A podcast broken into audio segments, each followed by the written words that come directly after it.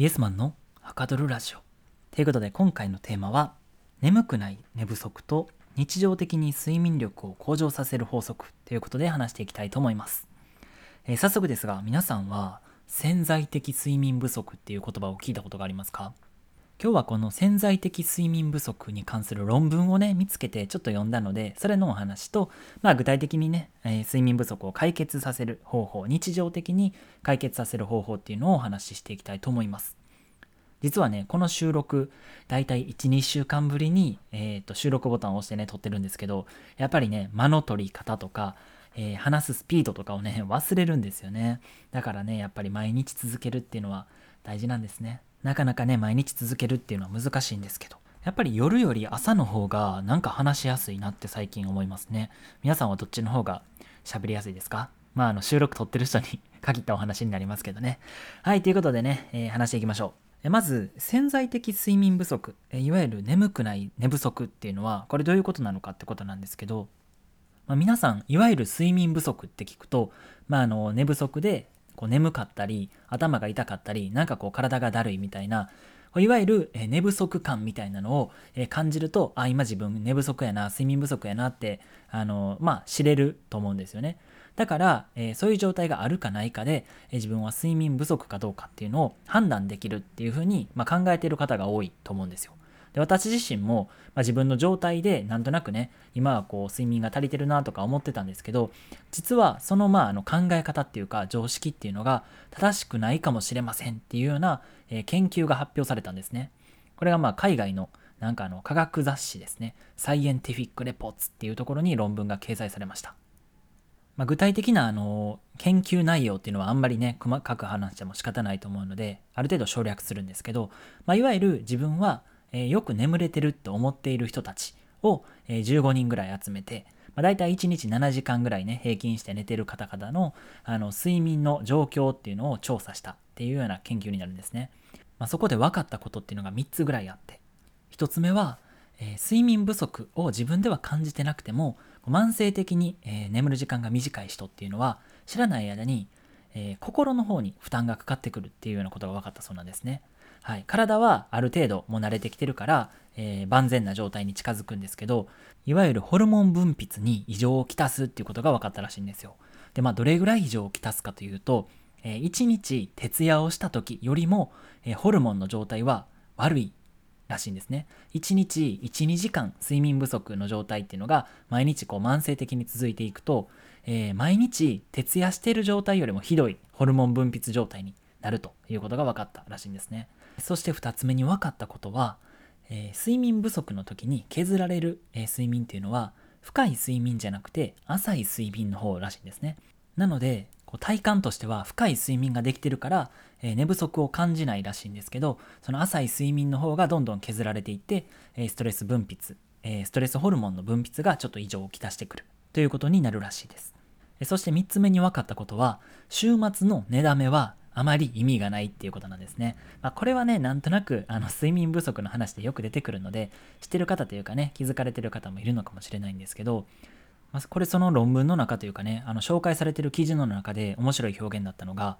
まあ、あの寝不足、慢性的に睡眠不足の人っていうのは、まあ、いわゆるレボリボ払い状態らしいんですね。睡眠のリボ払い状態。なので、週末にちょっと寝だめをしたりしても、そのいわゆるリボの部分しかあの払えてないんですよ。利息の部分しか払えてなくて、リボの部分っていうんですかね、こういうの。あの、元々の借金の方が全く減っていかないらしいんですね。だから、週末にちょっと寝だめをしたからといって、そこで解消できてるのは、その利息の部分だけで、もともとの、えー、睡眠不足の方は、えずっと残ったまままた1週間を迎えてしまう。こんな状態になるらしいんですね。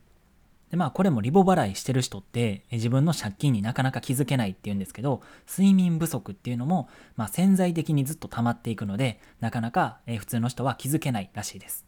まあ、なんで今回こんな睡眠不足について取り上げたかというとあの私ね最近ちょっと YouTube を見る時間が増えてて武井壮さんの YouTube の切り抜き動画っていうのを見てたんですよ。じゃあその中で、えー、武井壮さんの質問返しみたいなんでねあの眠くない時は寝なくてもいいんですか？勉強してたりして、あの、眠くなるまで待っていいんですかっていうような質問があったんですよ。で、その中で武井壮さんが、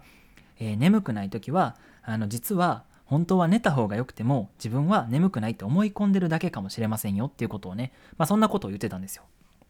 で、えー、それって本当なのかなと思ってちょっとね論文を、えー、そんなことを書いてる論文がないかなと思って、え、眠くない時、え寝た方がいいみたいなねあの Google 検索をしてみたんですね。はい。じゃあやっぱりこういったあの論文が見つかってまああのなんとなく分かってたことではあるんですけど、え眠くなくても寝れる時は寝た方がいいんですって。とはいええー、ここからの問題っていうのがその日常的にこうちゃんと睡眠をとるって意外と難しいっていう問題なんですよ。これはね私も本当に、えー、体感していてこう毎日ね同じ時間だけ寝るってめちゃくちゃ難しいなって思うんですよね。で、えー、これもね武井壮さんが、えその質問返しの中でおっしゃっていたことであなんかこうすごいあのしっくりくるなって思ったことがあったので紹介します。えそれが、え眠くなるパターンを自分のマイマイルールっていうんですか？そういったものを見つけましょうっていうことだったんですよ。で一流のアスリートっていうのはその睡眠についても一流だってことを武井さんがおっしゃっていて、えー、武井壮さん自体もその若い時からねずっと自分の眠くなるパターンっていうのをいくつも持ってるらしいんですね。で見つけるたびにこうメモしたりとか、えー、ちゃんと分かるように残しておいてそのパターンをいろいろ試してあ眠くなってきたぞっていうようなねあの状態を自分で作れるっておっしゃってたんですよね。でこれすごい理想的だなと思ってただ私もねそういったことって感じたことがあってこれしたら眠くなるなっていうパターンってね自分の中にいくつかあるんですよ。眠くなる自分のえー、マイルールというかパターンがあればぜひねコメント欄とか、えー、Twitter とかでもいいんでね教えていただけると私もねそれ使ってみたいなと思うんですが、まあ、今回はちょっとね大塚製薬さんのホームページで睡眠リズムラボっていうところがあってね、まあ、そこであのピックアップした情報と実際にね私があの結構これをよく使っているよっていうものを合わせて3つ4つかな、えー、紹介したいと思うので、まあ、最後に聞いていてください。まあ、あんまりこう肩にはまったようなやつはあんまり紹介したくないんですよ。なので、まあ、実際に自分がやってあのこれは良かったなって思えることだけ紹介していこうと思います。はい。ね、あの大前提としてスマホパソコンを見ないっていうのはあのこれあの4つの中に入れてないんですけどこれはもう絶対ですねはいこれもスマホ見たら寝れないですスマホ見て寝れるってねあんまりいないと思うんですよスマホ見ながら寝れる人寝落ちできる人はいると思うんですけどね実はこの寝落ちって睡眠というよりも気絶に近いらしくってあんまりこう睡眠の質としては良くないらしいんでやっぱりねこうスマホを見ながら夜中までこうバーってねなんかいろんな動画見たりとかして寝落ちしちゃって顔にねこうスマホぶつけるみたいなそういった状態はあんまり良くないとまあ大前提として思っておいてくださいねはい。これについてもね、私は大体ね、作業机にあるスマホスタンドにいつもあのスマホを置いてる、置くようにしてるんですけどね。まあ、あとは通知切るとか、いろんなあのやり方はあるんですけど、これはまた別にね、あの機械を取って収録取ってもいいのかななんて思いますが、えー、改めて1つ目ですね。1つ目は、筋弛緩法ってやつですね。これ結構ね、私おすすめなんですけど、あのー、まあ皆さんね、こう眠い時とか寝起きの時ってこう伸びするじゃないですか。うーんって伸びて、はーってこう力抜くでしょ ?5 秒ぐらいこうグーって伸びてね。で、その時になんかこう気持ちいいじゃないですか。こう、何て言うかこう体の張り詰めた感覚が抜ける感じがして気持ちいいと思うんですけどあれっていうのは全身に力を込めたからその反動で、え筋肉がこう緩んでなんとなくねリラックスできるっていうやつなんですけど、まあ、それを寝る時にも取り入れるっていう方法ですねこれ結構寝転んだままでもできるんでおすすめなんです。はい。まあ具体的なやり方としては、えー、3つの場所に力を入れます。1つ目が、えー、手首。手首じゃない。手ですね。こう握り拳をぐっと5秒ぐらい作る。で、もう一つが足首にぐっとこう力を入れる。で、最後は顔ですね。ぐっとこう、くしゃくしゃの顔をね、作るんですよ。で、それを、まあ、あの、バラバラでもいいし、同時でもいいんで、それぞれ5秒ぐらい、えー、力を入れたらね、合計15秒で、えー、リラックス状態っていうのをね、一瞬で作れるんですよ。で、これは想像以上に、えー、リラックス効果が高いんですね。っていうのもまあ私のただの体感実体験なのであまりこう具体的な数値があるわけじゃないんですけどリラックスできなかったとしても3回ぐらい繰り返すとね大体まあ合計1分ぐらいで眠くなってくるんですよね。これ結構おすすめです。で2つ目っていうのは、まあ、これもねちょっとあのいわゆる肩にはまったやつに近いんですけどなんかねツボを押すってやつですね。はい、まあ、結構こういったねツボとかが好きな方もいると思うんで一つ紹介しておくんですが、えー、百会って呼ばれるね頭の上の方にあるツボですね。そこをゆっくり押してあげるっていうのが2つ目の方法になります、まあ、具体的に場所としてはあのよくねこう頭を抱えるポーズってあるでしょ？あの指人差し指からえー、小指までを使ってこう全部ねこう頭をこう抱えた時に、えー、掴める場所。これが大体ねその100絵って呼ばれるような場所になるんですけど、まあ、いわゆる頭のてっぺんをゆっくり、えー、ぐるぐるぐるぐるとこう押してあげる感じですね。あんまりこう指圧ってほど押すんじゃなくて本当にもう乗せてちょっとこう頭をこうぐるぐるぐるって触るぐらいですね、まあ、これをやってあげる。もしくはこうトントントンって叩くような感じでもいいんですけどえー、そうやって、えー、マッサージするとなんかそこにねいろんなリンパとか神経が集まってるらしくて、えー、リラックスできますよと。これはね私結構こうトントントンって叩く方をよくやるんですけどね。はい。筋弛緩法をやった後に、えトントントンって叩くみたいな組み合わせもよくやります、えそして3つ目、え3つ目が個人的に一番好きなやつなんですけど、えこれはねベランダに出て空をのんびり見る。これだけです。はい。まあ、曇ってる日とかね、雨の日っていうのはなかなかやりづらいんですけど、私のね、家はあの、ワンルームっていうんですか、1K のマンションに一人暮らししてるんでね、ベッドからベランダまでがすごい距離が近いんですよ。だから、なんとなく眠くない日っていうのは、えー、ベランダにこう出てね、あの特に何もない空をのんびり眺める、まあ、星が出てる日とか月が出てる日っていうのはこれやってるとねなんとなくあの気持ちいいんですよ。だからね結構おすすめですね。リラックスできて何もこう考えなくなっていつの間にか眠くなってくるんですよね。はい。で、ここでまあポイントとしては何も考えないとかをあの意識せずにのんびり本当にただ考えてる時は考えてるであのそれでいいやみたいな感じでこうのんびりするっていうことですね。まあ、どちらかというとあの瞑想っていうんですか？あれに近いようなマインドフルネスに近いような方法です。そして最後の4つ目。まあこれはね、あの、難しい本とか、興味がない本を読むですね。はい。まあ、最後の一つっていうのはね、まあ、いわゆるこう、眠くなる方法としては有名なんですけど、まあね、ここでちょっと勘違いしがちなのが、本なら何でもいいと思っちゃうところですね。あの結構ね、面白い本っていうのを読んじゃうと、眠くならないんですよ。むしろ目が冴えてくるんですよね。まあ、これ人によるのかもしれないんですけど、漫画とか小説とか、あ、自分の興味があるジャンルの本っていうのを読んじゃうとダメなんですよ。逆に学校のね高校時代の美術の教科書とか美術は中学かとかね世界史の教科書とかあとはめちゃくちゃ細かい字で書かれたビジネス本とかね、まあ、そういったものをあの枕元に用意しておいて寝るための道具として使う。はい、読書としてあの本を読むんじゃなくて眠るための睡眠導入剤として本を読むっていう方法ですね。まあ、個人的には最終手段なんですけどね、まあ、字を読むっていうのもあの部屋が明るくないとできないですしあまりねこう睡眠にあのベストっていう状態ではないんですけどまあねこれすると眠くなりますよね。はい。これはわかると思うのであんまりこう細かい話はしません。ということでね、えー、今紹介したのが4つ。1つ目が、えー、筋弛緩法。全身に力を込めて、えー、リラックスする方法。で2つ目が100絵頭のてっぺんをこう頭を抱えるようなポーズをとってねこうゆっくりマッサージしてあげる。で3つ目が、えー、ベランダに出て空を眺める。4つ目が、えー、難しい本興味がない本を読む。はい、こういったあの4つの方法をとって、まあ、これねあの1つだけやるんじゃなくてね全然私はいろんなものを組み合わせて、えー、寝る眠くなるまでねあんまりこう寝よう寝ようとするんじゃなくてこう自然に眠くなる状態を作ってあげるっていうような方法でした。まあ、最後にねその大塚製薬さんのホームページもう私見たって話したと思うんですけどそこでね書かれてたのがえー、頑張って起きることはある程度人間可能なんですけど頑張って寝ることはできませんって書かれてたんですよね。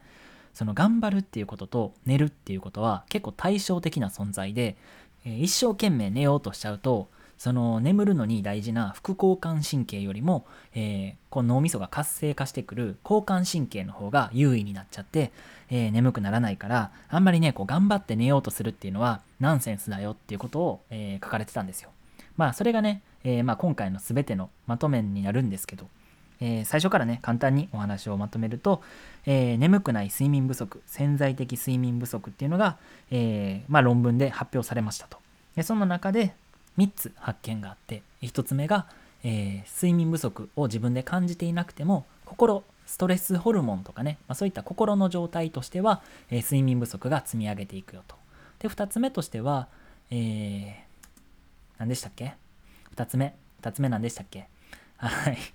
あ、そうですね。2つ目としては、あの、睡眠不足の時に削られるのは深い睡眠じゃなくて浅い睡眠の方。だから、えー、深い睡眠の時に、あの取り除かれる疲れとかは感じないんですけど、えー、脳みそとしてはやっぱり疲れが溜まっていくと。で3つ目としては、えー、週末に寝だめいっぱい寝ても、え、回復するわけじゃないっていうことですね。まあ、睡眠不足っていうのは、えー、リボ払いに近い状態だから週末にいっぱい寝てもそのリボの部分っていうんですか、えー、利息の方ばっかり返しちゃってもともとの借金いわゆる睡眠不足の方は解消できてませんよということでした。えそしてそれを、え具体的に解決するには、え武井壮さんのね YouTube から学んだ、えパターンを見つける一流のアーティストみたいに自分が眠くなるパターンをいっぱい持っておくっていうことですね。で、その中で4つ紹介した、え、リラックスの方法ですね。筋弛緩法、えー、リラックスのツボ、えー、ベランダに出る難しい本を読む。この4つを、え私は試してますと。皆さんもね、ぜひぜひこのパターンっていうのはどんどんね、いっぱい増やしていった方がいいっていうふうに、え武井さんもおっしゃってたので、えいろんなことをね、試しつつ、えー、これで寝れたなと、気持ちよく寝れたなっていう時の、えー、パターンを記録して、まあ、日常的に睡眠力を向上させていこうっていうようなお話でした。すごいですね。今日は16分もお話ししてしまいましたが、久しぶりの収録なのでね、気合が入ったということで、えー、最後までお聴きくださった方はありがとうございました。またね、えー、こんな感じで私の気になった、えー、コンテンツを、え少しね、自分でも調べて、形にして皆さんにお届けしていこうと思うので、イエスマンのはかどるラジオ、これからも楽しみにしていてください。ちょっと宣伝になりますが、最近ね、私、Twitter の方で1週間チャレンジっていうのを、えー、やってるんですね。で、これは一人でやってるんじゃなくて、え、有志の方々と一緒に、え、ちょっとね、Twitter の DM グループみたいなのを作って、え、皆さんでね、こうサボりを防いでいこうみたいなチャレンジをしています。まあ、そんなね、あの、大きいグループじゃなくてね、まだね、あの、片手で数えるほどしか人数は集めてないんですが、ちょっと本格的に、えー、稼働させていこうかなと思うので、興味がある方はね、私、私、私の方に、えー、DM でもいいですし、えー、レターでもいいんでね、ちゃんとあの、お名前をつけて送っていただけると、えー、1週間チャレンジ、どんなことをしてるよっていうのを紹介します。まあ、私で言うと、えー、今ね、だいたい3週目になるんですけど、1週目、2週目は、え、朝6時に起きるっていうことを目標にしてて、で、3週目の今は、えっとね、私が今ちょっと web 制作、web デザインのね、ちょっとお仕事を、えこれからしていくので、えそのね、え web 制作っていうのを1日1つ作りますっていうような宣言をして、えその Twitter の DM グループの方で皆さんがね、それぞれ持った目標と、え達成状況を毎日報告するみたいなね、そんなグループになってます。あんまりこうね、堅苦しい感じじゃなくて、結構緩い感じでね、えー、楽しんでいただけるかなと思うので、興味がある方はご連絡ください。ということでね、えー、今回のはかどるラジオ終了です。また次回の収録でお会いしましょう。バイバーイ。